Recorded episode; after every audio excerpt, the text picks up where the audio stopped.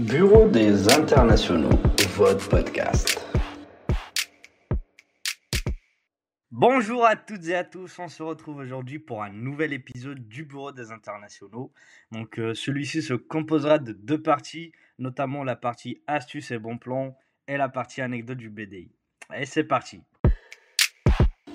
Bureau des internationaux, votre podcast. Rebonjour à vous pour la partie astuces et bons plans. Donc, euh, nous avons posté sur Instagram une story où vous nous avez posé vos questions euh, concernant votre vie étudiante et nous allons tout simplement répondre à celle-ci. Donc, la première question nous vient de, Mehdi qui nous dit euh, comment obtenir de l'aide au logement? Alors, Mehdi, les allocations au logement sont gérées par la CAF. Donc, avant toute chose, tu devras te renseigner auprès de ton bailleur de ton éligibilité aux APL ou aux ALS. Et euh, la suite se fera en ligne sur le site caf.fr. Euh, en premier lieu, tu devras faire une simulation en remplissant tous les, euh, champs obligatoires pour voir tes droits. ensuite, toujours sur le site, tu demandes une prestation. Donc c'est la même démarche que la simulation, sauf qu'ici, la CAF prendra en compte ton formulaire.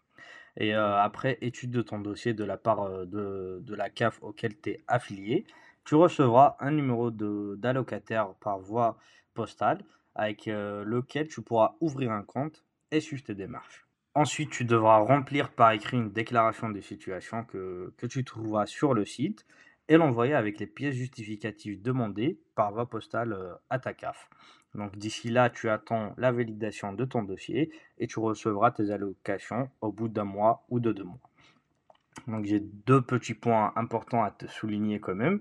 Donc le premier est que même si la CAF autorise le droit à l'erreur euh, lors du remplissage du formulaire et de la déclaration de situation, euh, fais quand même attention à bien relire tes réponses et à les remplir euh, correctement.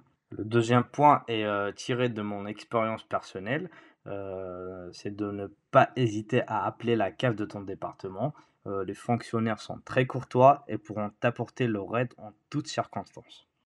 Exactement, tout à fait, Nord. Euh, c'est très important d'insister et de relancer, euh, effectivement. donc, pour la deuxième question, c'est Hassan qui nous la pose et il dit comment ça se passe avec les démarches de Campus France, comment y procéder et comment faire? Alors, tout d'abord, pour te répondre, Hassan, il faut commencer par passer le TCF, euh, donc tu prends rendez-vous, euh, tu choisis le type du test qui convient à ta, situation, ton cursus.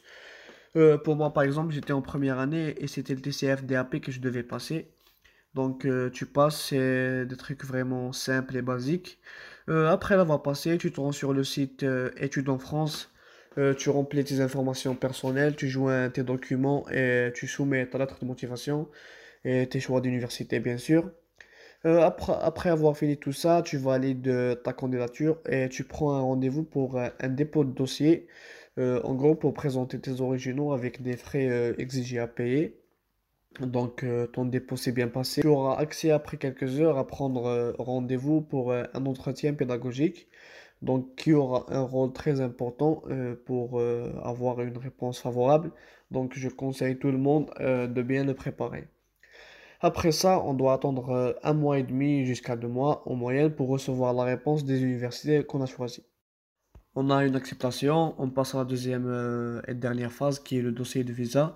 Alors un petit conseil, commencez à chercher un hébergeur dès le moment où on a son acceptation car je vous assure, plus le jour J du dépôt approche, personnellement j'ai commencé à flipper et c'était rare où j'ai gardé mon calme, etc.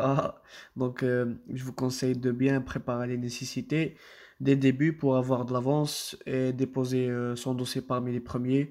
Comme ça, après l'accord, euh, on aura du temps pour bien préparer son départ au niveau des papiers, des vêtements, de voir sa famille, etc. Et voilà, c'était ça ma réponse à Hassan. J'espère que je t'ai bien répondu. Et vraiment, n'hésite pas pour d'autres questions. je passe du coup la parole à Amine pour la troisième question. Bonjour à toutes et à tous et merci pour Nora et Karim de répondre aux questions du public. Du coup, c'est mon tour à moi de répondre à une question et c'est de la part de Mélissa. Et la question est comment faire pour rembourser nos soins par les sécurités sociales? Du coup, oui, euh, il faut se rendre sur le site amili.fr pour s'inscrire au début et il vous demande de remplir un simple formulaire avec nom, prénom, euh, numéro de téléphone, adresse, etc. Puis une fois que vo- votre compte est créé, il vous demande à rentrer des justificatifs comme acte de naissance, justificatif de scolarité, euh, copie de carte d'identité ainsi que la carte de séjour. Puis une fois que vous avez rempli tout ça, euh, quelques jours après, ils vont valider ta demande et tu aurais une attestation Et puis la prochaine étape, ça serait euh, soit dans quelques mois ou bien quelques jours, euh, cela dépend du département où tu habites pour obtenir l'attestation finale de la sécurité sociale. Une fois que tu as eu euh, la- l'attestation finale, euh, tu peux commander en ligne ta carte vitale et ça arrive environ 20 jours chez toi. Et du coup, tu seras remboursé 75% de tes soins, enfin, soit les consultations médicales ou, ou les médicaments, etc. Et pour information, ça existe aussi la complémentaire de santé, et cela pour avoir 100% de remboursement, enfin sur tous les soins, et c'est gratuit pour les étudiants. Et pour cela, il faut faire vraiment une demande directement sur votre compte Amili une fois que tu as eu ta carte vitale. Les démarches, c'est simple, tu dois imprimer au début un formulaire et tu dois le remplir, puis le joindre avec des justificatifs comme l'avis d'imposition, photocopie de la carte d'identité, justificatif de domicile, et le déposer dans la boîte aux lettres de la sécurité sociale de ton département. Et tu recevras dans un mois ou quelques jours une lettre de confirmation si ton dossier est bien complet et tu auras directement le droit euh, pour cette complémentaire de santé. Quand on passe directement après le jingle euh, aux anecdotes du BTI. Bureau des internationaux, votre podcast. Donc après avoir répondu à vos questions, on passe directement à la deuxième partie euh, avec Karim qui va lancer euh, les anecdotes du BDI. Euh, alors pour moi, je suis arrivé en France en plein milieu de la crise sanitaire, augmentation des cas positifs au Covid, confinement, couvre-feu et tout. Ça paraissait vraiment facile à surpasser au début, mais plus le temps passe, on se rend compte que c'est difficile, que ce soit le manque de travail, les dépenses, le loyer, ainsi de suite. Surtout que moi, euh, personnellement, je n'ai pas reçu aucune réponse de la CAF et l'assurance maladie jusqu'à ce jour. Donc euh, voilà.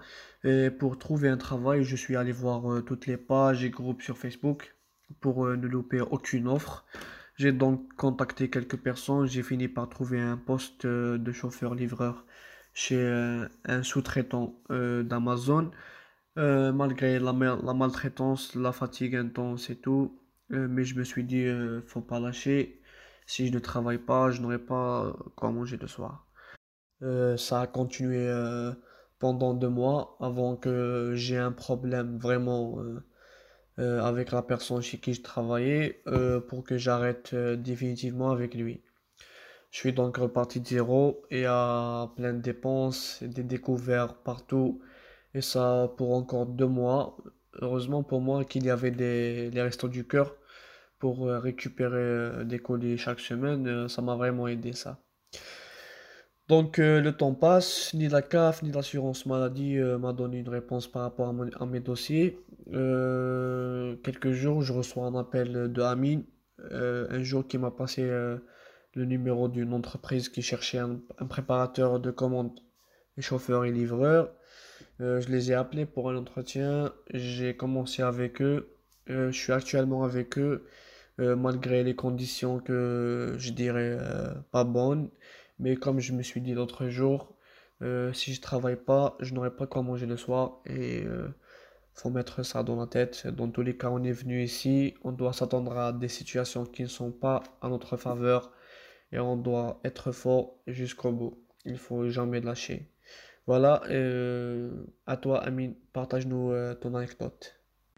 Pour ma part, moi qui suis arrivé en France depuis presque deux ans, euh, j'ai pas mal d'anecdotes à vous raconter et aujourd'hui j'ai choisi de vous raconter la création de ma micro-entreprise. Donc pour ceux que ça intéresse, à l'issue de ma première année scolaire en mai 2020, donc pile poil à la fin du confinement, où tout le peuple a, subi une crise financière et où tout le monde cherchait du travail pour, euh, pour se relancer. Euh, j'ai moi-même cherché un job euh, d'été ou un stage de fin d'année pour pouvoir financer mes études et payer mes charges. Mais tout ça était en vain. Donc tous les postes étaient pris et les entreprises ne voulaient plus recruter. J'ai donc commencé à chercher une alternative. Et en parlant autour de moi, un ami m'a conseillé de créer une micro-entreprise et de travailler en tant que prestataire de services via une application. Donc j'ai directement adhéré à cette idée et j'ai commencé à chercher comment faire ou pour créer une entreprise, une micro-entreprise. Euh, mais n'étant pas un fan de démarches administratives, euh, j'ai contacté une entreprise spécialisée pour les démarches de, micro-entreprises euh, qui s'appelle GetBiz. Donc cette agence m'a créé une entreprise et m'a fait une demande d'ACRE pour une somme de, de 16 euros. Donc l'ACRE, c'est l'aide à la création ou à la reprise d'entreprise, pour ceux qui ne le savent pas. Et j'ai directement, après ça, créé un compte chez Joby Pepper, qui est une application basée principalement à Lyon, où on te propose justement des missions à Lyon à effectuer contre rémunération. Donc, il propose des missions dans tous les domaines, donc restauration, immobilier, préparateur de commandes, etc. Donc, au bout de quelques jours, j'ai commencé à recevoir des missions et je travaillais d'arrache-pied, jour et nuit, pendant tout l'été.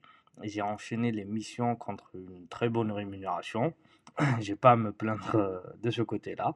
Donc, j'ai donc ramassé assez d'argent pour, pour pouvoir payer mon école et même mes charges. sauf que rien ne se passe jamais comme prévu. Donc à la fin de l'été arrive la déclaration des cotisations. Et bien sûr, leur SAF me dit qu'ils n'ont jamais reçu ma demande d'ACRE, ce qui est un gros problème. Vu qu'ils m'ont demandé de payer 22% de mes salaires, ce qui représentait pour moi une somme énorme à cette époque. Donc j'ai donc contacté GetBiz, qui m'ont confirmé qu'ils ont bien fait la demande et que de leur côté ils pouvaient rien faire. Donc j'ai contacté et recontacté l'URSSAF une dizaine de fois sans jamais avoir la réponse que, que j'attendais. J'étais désespéré, et... mais j'avais toujours l'espoir qu'ils allaient retrouver mon dossier. Donc je tenais à cette idée-là. Donc au bout, de six mois d'appel, presque trois fois par semaine, une, une de leurs employés m'a aidé énormément en transmettant ma requête assez supérieure. Et après une semaine, j'ai reçu mon attestation d'ACRE et j'ai pu bénéficier du droit de payer que 5% de mes cotisations.